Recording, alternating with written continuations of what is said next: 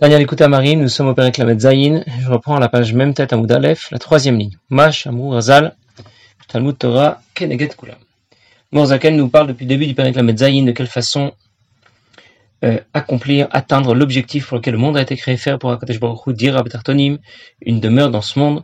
Nous pouvons atteindre cet objectif grâce à la pratique des mitzvot, la pratique concrète des mitzvot aura un impact sur l'objet utilisé pour accomplir la mitzvah, pour tout ce qui gravite autour de cet objet, sur le corps et sur l'âme animale, et puis aussi un impact indirect sur le cercle élargi qui gravite autour de Klipat Noga, et aussi sur les chaloches Klipat Atmeot qui se retrouvent alors déconnectés de l'Akdusha, puisque l'intermédiaire Klipat Noga a basculé et s'est élevé vers Akadosh Baruch vers le haut, vers l'Akdusha.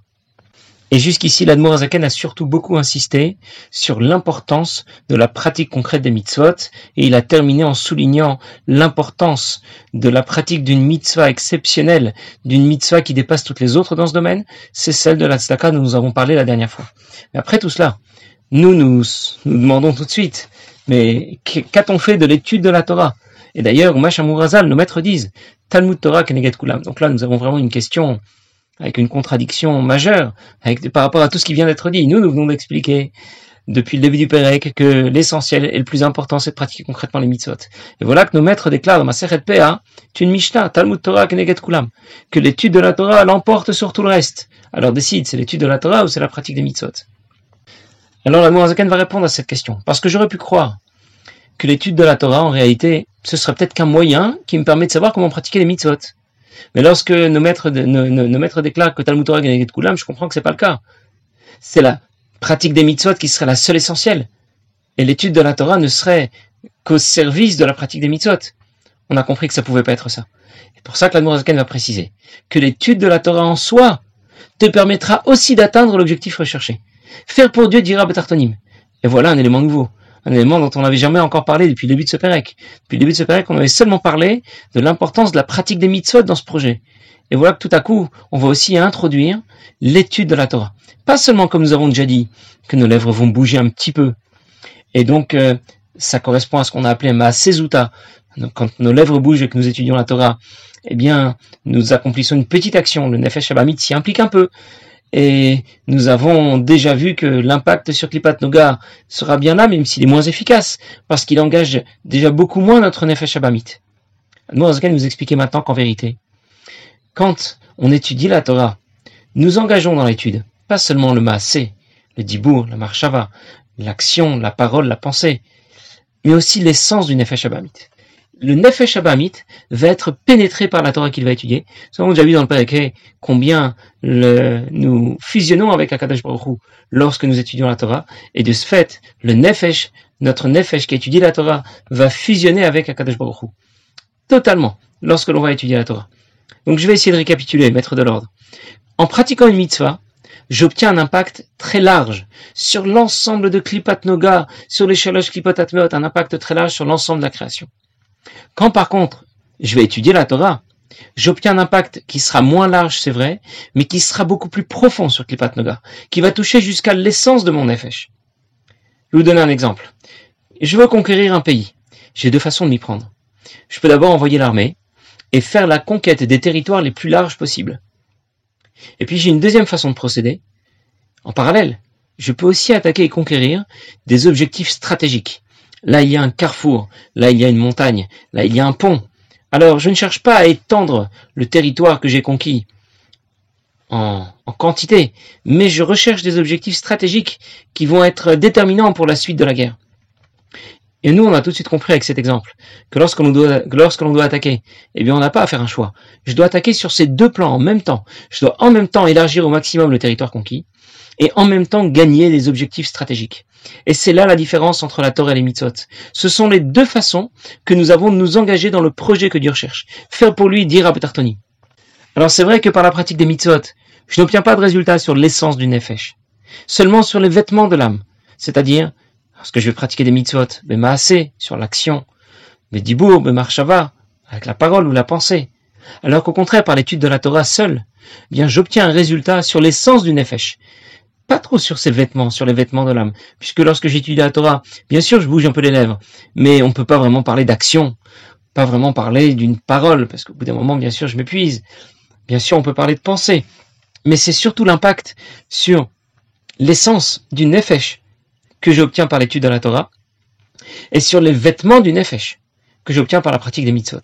Et j'ai tout de suite compris qu'il y aura une synergie entre les deux façons de procéder, qu'on ne peut se passer ni de l'un ni de l'autre, que les deux fonctionnent ensemble. Pour faire la conquête d'un pays, je dois gagner sur les deux plans, gagner les objectifs stratégiques et étendre le territoire conquis.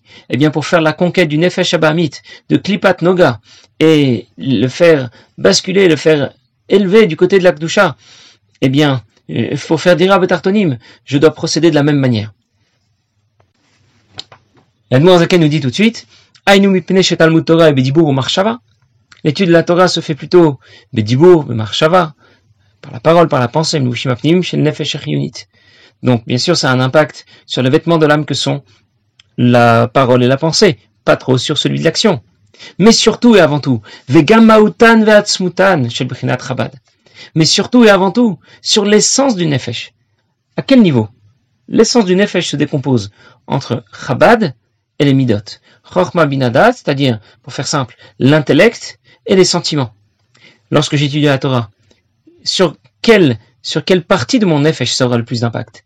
Bien, sûr sur mon intellect, moins, comme on va le dire bientôt, sur les midot. Et donc, c'est ce que dit ici tout de suite l'Admorazakan. Prinat Rabad, Miklipat Nogash, Nefesh Qui étudie la Torah? Ce n'est pas que mon Nefesh Elokit, mon âme divine. C'est mon âme animale qui enregistre maintenant ce que je suis en train d'étudier. Et bien, tout cela, Nichlalot Bikdusha Mamash, va rejoindre l'Akdusha lorsqu'il va étudier la Torah avec profondeur, avec intelligence. Et ça, c'est l'avantage que l'on trouve dans l'étude de la Torah et que l'on ne retrouve pas dans la pratique des mitzvot. Dans la pratique des mitzvot, il n'y a pas de bérou de l'essence de l'âme. Il n'y a pas d'impact sur l'essence du nefesh, uniquement sur ses vêtements, alors que grâce à l'étude de la Torah, je vais avoir surtout et avant tout un impact sur l'essence du nefesh. Alors nous parlons d'un impact profond sur l'essence de l'âme. Lorsque nous étudions la Torah, Mélanie Zaken va, va tout de suite rappeler qu'un Benoni ne contrôle pas ses midotes. Je suis un petit peu anticipé sur ce sujet. Nous avons déjà vu qu'un tzaddik peut contrôler ses midotes, ses traits de caractère. Un Benoni ne les contrôle pas. Par contre, il peut contrôler ce à quoi il pense, ce qu'il peut dire, ce qu'il doit faire. Et c'est vrai, l'essence de ses midotes, il ne les contrôle pas. L'essence de ses traits de caractère. Mais lorsqu'il va étudier la Torah et nous avons dit, cela va avoir un impact sur l'essence de son nefesh. À quel niveau? Sur le sechel, le sechel du nefesh abamit, sur son intellect, qui va étudier la Torah. Et la Torah pourra transformer son sechel, il va alors réfléchir différemment. Je récapitule. Lorsque j'étudie la Torah, j'obtiens un résultat profond, qui impacte l'essence du nefesh, mais pas ses midot, pas ses traits de caractère, surtout son sechel, surtout son intellect. Parce que nefesh abamit, c'est d'abord avant tout un sac de midot. Il est plein de ce qu'il a envie, de ce qui lui plaît. Et c'est cela qui est très difficile à transformer chez un Benoni. Mais il est aussi capable de réfléchir. Et dans ce cas, lorsque son intelligence va être orienté, va être impliqué dans l'étude de la Torah, eh bien, l'intelligence du Nefesh Abamit va basculer du côté de l'Akdusha. Alors c'est vrai, lorsqu'on dit que le Nefesh Abamit d'un Benoni ne peut pas être transformé, on parle d'abord et avant tout de ses midot, de ses traits de caractère. Le Nefesh Abamit peut être transformé, nous dit la Zaken tout de suite, qu'on va avoir un impact sur le Nefesh Abamit, oui, mais on parle là du coup de son sechel, de son intelligence. on comprend très bien que changer ses traits de caractère, c'est très difficile. Imaginez quelqu'un qui est radin. C'est dans sa nature. Il est très avare il aurait du, il, aura beaucoup de mal à devenir généreux. On pourra parfois lui demander de faire un gros chèque, de, faire preuve de générosité, mais devenir généreux, ça va être très, très, très compliqué. Quelqu'un qui a de mauvaises idées, il peut plus facilement changer ses mauvaises idées. On peut lui parler, on peut lui expliquer, ça va fonctionner. Mais s'il a de mauvais traits de caractère, là, ce sera beaucoup plus difficile. Et d'ailleurs, le rabbi précédent dit dans l'écoute d'Ibourim que c'est là tout l'objectif de la chassidoute même si un Benoni ne va peut-être pas y arriver, mais en tout cas c'est l'objectif tracé par le chemin de la chassidoute. C'est justement là, changer la nature de nos midotes, changer les midotes profondément, pas seulement les midotes naturelles, pas seulement nos traits de caractère naturels, mais changer la nature de nos traits de caractère. Et on, comprend bien que la chassidoute euh, est relativement efficace dans ce domaine. On sent tous qu'après avoir étudié c'est très important d'étudier un daf de Gemara ou un chapitre de Chumash, un de Mishnah. Il faut bien sûr étudier la partie révélée de la Torah. Mais on ressent tous que lorsqu'on a étudié un daf de Gemara ou un chapitre de Chumash, eh bien, on n'est pas bouleversé à l'intérieur, comme quand on est après avoir étudié un chapitre de Tanya, après avoir appris une sira ou un mamar. Ça nous a remué, on est renversé, retourné, ça nous a touché profondément. C'est bien normal, parce qu'il s'agit de la partie profonde de la Torah. Et donc, elle aura un impact profond sur notre nefesh. Mais, sur quelle partie? D'abord et avant tout sur le Sechel, et on espère aussi sur les Midot. En tout cas, ça ne fait pas partie de nos objectifs, mais la chassidoute est suffisamment puissante pour pouvoir y arriver. Alors, je récapitule. Quelle était la question d'Admour Zaken Notre objectif, c'est de faire d'Irab Tartonim, c'est de faire une demeure pour Akadosh Baruch dans le monde, et on atteint cet objectif par la pratique des mitzvot. Pourquoi alors nos maîtres ont déclaré que Talmud Torah Keneget Kulam, que l'étude de la Torah l'emporte sur toutes les autres mitzvot Et on a répondu, c'était la première réponse d'Admour Zaken, par l'étude de la Torah, on fait aussi d'Irab Tartonim. Mais on ne le fait pas dans la quantité, on le fait dans la qualité. Mais je recherche le même objectif. Zaken termine la réponse, on n'a pas terminé de la lire dans les mots. Même si les midot, les traits de caractère du nefesh abamit ne pourront pas être transformés et renversés, parce que le mal est beaucoup plus puissant et ancré dans les midot nefesh abamit, dans ses traits de caractère, ses mauvais traits de caractère, beaucoup plus que dans sa réflexion et son intellect.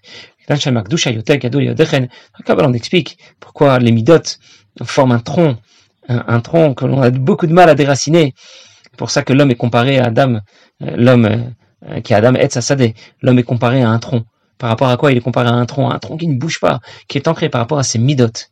Un homme, c'est d'abord et avant tout ses traits de caractère. C'est pour ça que c'est tellement important d'essayer de les améliorer. Voilà donc la première réponse à notre question. Oui, par l'étude de la Torah, nous faisons aussi des Tartonim, moins dans la, quantité, plus dans la qualité. Et maintenant, l'Admorazaken va passer une deuxième réponse. Zot Il va nous donner une deuxième réponse via Olal Kulana.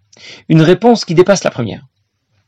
Mais Malat al mitzvot, combien les mitzvot dépassent, pardon, combien l'étude de la Torah dépasse l'ensemble de la pratique des mitzvot, pas seulement dans l'absolu, dans l'objectif recherché pour lequel le monde a été créé, pour faire des rabbet Alors je vais d'abord vous l'expliquer, puis ensuite on va le lire plus facilement dans les mots.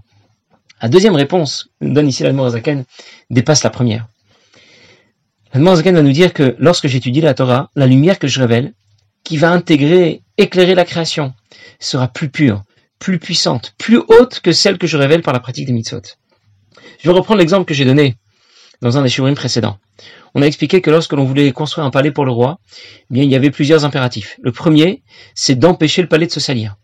On obtient ce résultat en respectant les 365 mitzvot négatives. Le deuxième, il faut introduire de beaux meubles. Il faut que les revêtements de sol, au mur, au plafond, au plancher, soient des revêtements de qualité. C'est ce que l'on obtient par la pratique des 248 mitzvot positives. Tout ça, c'est très bien. Mais le palais est très joli, le palais est très propre, mais il est sombre. Et voilà où la Torah va intervenir. La Torah va permettre d'éclairer le palais du roi. Dieu ne veut pas d'un palais sombre, même s'il est très beau, même s'il est luxueux, il veut un palais lumineux. Le résultat obtenu par les mitzvot et celui obtenu par la Torah est différent. Autant il y a, pas autant, il y a une différence entre l'intellect et l'action. Eh bien, il y en a encore plus entre la Torah et les que l'on peut rapprocher rapidement de l'intellect et de l'action. Et donc, je, je comprends que je ne peux me passer ni de l'un ni de l'autre. Je ne veux pas d'un joli palais obscur. Je ne veux pas d'un palais lumineux, mais vide dans lequel il n'y a pas de meubles. Les murs sont bruts, il n'y a pas de revêtement ni au plancher ni au plafond. Je veux un palais qui soit en même temps un palais qui soit propre, un palais dans lequel il y a de beaux meubles et de beaux revêtements de sol, et un palais qui soit lumineux et éclairé. Et pour cela, je dois donc respecter les mitzvot, respectivement les 365 mitzvot négatives, les 248 mitzvot positives, et étudier la Torah. Je poursuis maintenant dans les mots, comme ça on va le lire plus, plus facilement. Alpi Comme on a rapporté plus haut au sujet de ce que le Zohar déclare, Ramar en Ramar de Malka. Il y a 248 mitzvot positives qui sont comparées aux 248 membres du roi, parce qu'ils véhiculent, comme les membres du corps véhiculent la volonté de l'homme, et eh bien les mitzvot vont véhiculer, euh, traduire dans ce monde la volonté de Dieu.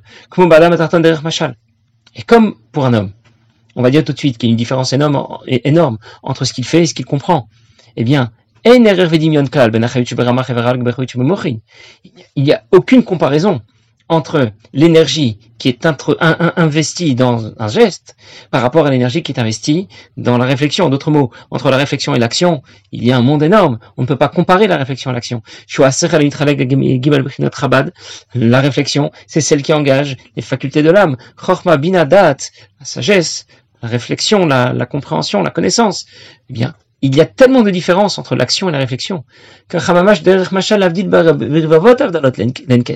Mais avec il y a énormément plus de différences entre la Torah la lumière que la Torah va révéler et la lumière que les mitzvot vont révéler. Même si nous l'avons dit, les mitzvot révèlent dans ce monde une lumière extraordinaire, mais ça n'a rien à voir avec celle que la Torah va apporter. Or combien? Or va briller avec encore plus de force, beaucoup plus que lorsqu'on va pratiquer les mitzvot, les beaucoup plus lorsque l'on va étudier la Torah que lorsqu'on va pratiquer les mitzvot, ish ish Chacun autant qu'il le peut. Alors on aurait pu croire que tout cela est valable lorsque le sujet traité serait un sujet spirituel. Ça veut dire que j'aurais pu penser que lorsque j'étudie la Torah et que le sujet traité est un sujet spirituel, on parle de Olamod, de Sphirot, d'amour et de crainte de Dieu, de Emouna. Là, je veux bien croire que de cette manière, j'apporte dans ce monde une lumière qui dépasse celle des mitzvot. Mais lorsque j'étudie dans la Torah des sujets, des sujets plus matériels, Quelqu'un a vendu quelque chose. Est-ce qu'il a le droit de se rétracter? Il a acheté. Qui doit partager un objet qu'on a, qu'on a trouvé? L'un voleur a volé quelque chose. Qui doit rembourser Le taureau a encore une vache qui doit payer, etc. Quand j'étudie ce genre de choses, vraiment j'apporte une lumière exceptionnelle à ce monde. Et j'aurais pu croire que ce serait pas le cas. J'aurais pu croire que lorsque j'apprends la Torah de cette manière, ça ne va pas fonctionner. C'est pour ça que la Zaken va nous dire que la, que la Torah est comparée à l'eau qui descend de la montagne l'eau qui descend d'un endroit très haut. De la même façon que l'eau qui descend de la montagne, c'est la même en haut comme en bas. Eh bien, l'Admorazakan nous expliquer que la Torah, même si elle se décline de façon différente dans notre monde, et qu'elle vient s'introduire dans des sujets très matériels, des sujets très bas, mais elle garde sa hauteur, sa noblesse, sa puissance, et elle sera en mesure d'éclairer le monde que Dieu, dans lequel Dieu veut résider, un monde qui ne sera pas seulement donc propre et luxueux, mais un monde qui sera lumineux et éclairé par l'étude de la Torah. Nous reprendrons là la prochaine fois. Passez une bonne journée.